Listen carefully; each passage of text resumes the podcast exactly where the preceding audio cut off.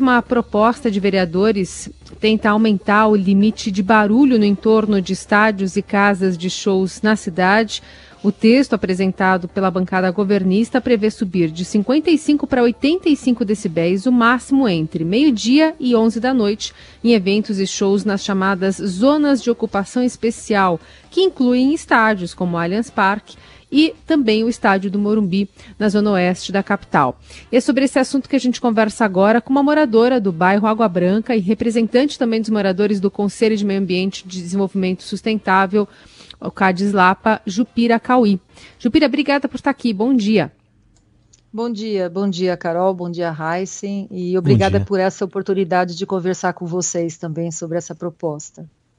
Jupira, conta pra gente como é que, se é que existiu algum diálogo promovido entre o poder público e os moradores para a apresentação dessa alteração na lei. Olha, Carol, é, primeiro assim, é uma proposta do prefeito, né, que é muito grave, vai afetar a saúde da população pelo excesso de ruído que vai ser permitido se ela for aprovada pelos vereadores. Eu acho que é importante assim contar um pouquinho da história é, e aí eu vou usar como referência o nossa, a nossa situação aqui como vizinhos da Arena Allianz Parque, que foi inaugurada né, em 2014. Ela é um estádio de futebol construída no bairro residencial muito próxima dos prédios residenciais. E nela são realizados shows com música amplificada e apesar de não ter isolamento acústico para evitar que o som se propague, né? O som, toda a estrutura dela é vazada e o som passa pelo teto que é aberto, tal. É, durante os shows e durante a passagem de som que acontece antes, e também montagem e desmontagem durante a madrugada, é, os moradores percebem dentro de casa um som alto, ruído e vibração. Isso durante muitas horas, tem shows que duram cerca de 5, 6 horas, né? É, às vezes são realizados mais de um show por semana, por exemplo, no mês de abril foram cinco shows e todos os finais de semana. É, isso faz com que os moradores sofram bastante pela incomodidade pelo ruído. Então, nós, moradores, temos aqui, estamos organizados é, em um movimento que trata junto aos órgãos públicos, né, junto à prefeitura e às empresas responsáveis pela administração da arena, desses impactos de vizinhança desses eventos. É, então, desde 2016, né, você perguntou se tem diálogo conosco, então, assim, desde 2016, a gente está junto à Promotoria de Meio Ambiente no Ministério Público, que tem um inquérito civil que trata de poluição sonora dos eventos realizados na Arena, dialogando né, com os administradores da Arena e dialogando com a Prefeitura. É, em 2017, o Ministério Público pediu para o Instituto de Pesquisas Tecnológicas de São Paulo realizar uma avaliação do ruído produzido por shows dentro da arena, que foi feita concomitantemente em 18 apartamentos e dentro da arena. Eles mediam dentro do apartamento, ao mesmo tempo que media em cima do palco onde estava sendo realizado o show. E esse estudo concluiu que há poluição sonora dos shows, e conforme o relatório que foi apresentado, e para nós moradores foi muito importante porque a gente passou a ter um documento oficial que comprova essa poluição sonora, né? Deixou de ser reclamação dos moradores. A Promotoria de Meio Ambiente pediu para a Real Arenas, que é a empresa que administra a arena, que apresentasse uma proposta de mitigação de ruído. Também pediu, lá em 2019, que a Real Arenas instalasse janelas anti-ruído em seis apartamentos em um prédio que está muito próximo, né? Está praticamente dentro das docas da arena. E essa instalação se deu agora em fevereiro e março. E este ano, uh, em março também, a Promotoria de Meio Ambiente realizou uma audiência reunindo todos os atores envolvidos, né?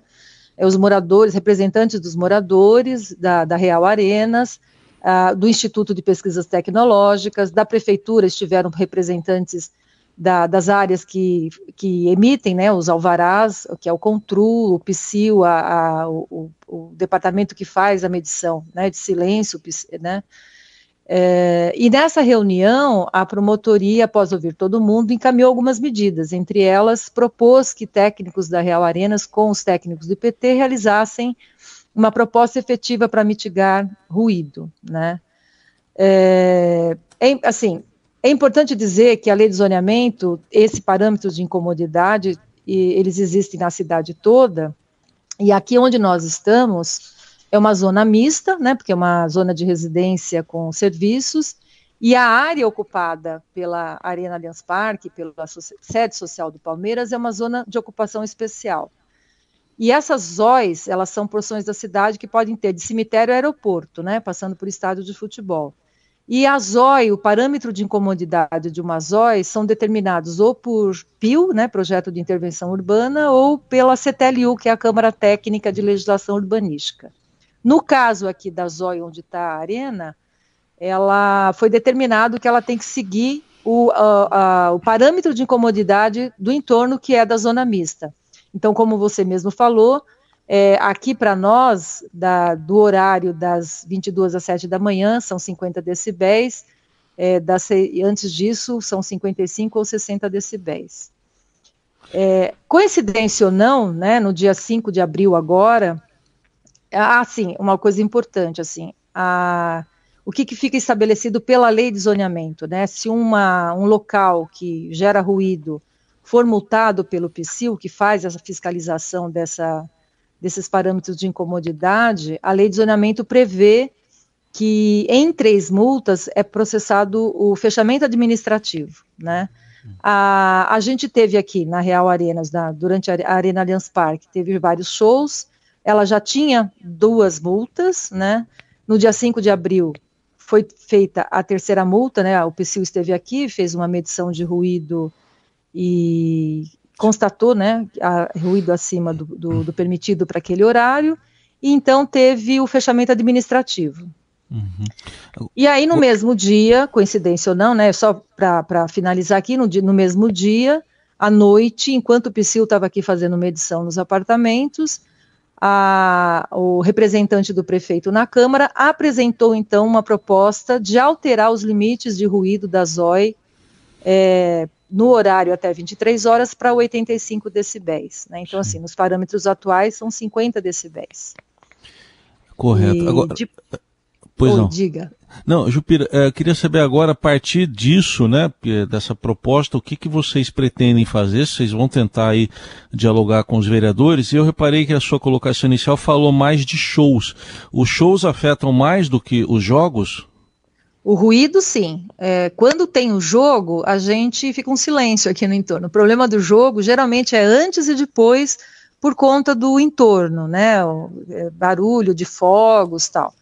A gente tem aqui um problema grave também de todos os eventos realizados na arena, que é a, a mobilidade, né? Que prejudica muito as vias que são interditadas é, por conta das filas tal, mas na, no, sobre ruído, o que nos incomoda muito são os shows, o tanto que nessa, nesse fechamento administrativo não incluiu os jogos de futebol, somente os shows. Uhum. E, e em assim, relação à responde... negociação, a negociação com a Câmara, vocês pretendem fazer alguma coisa?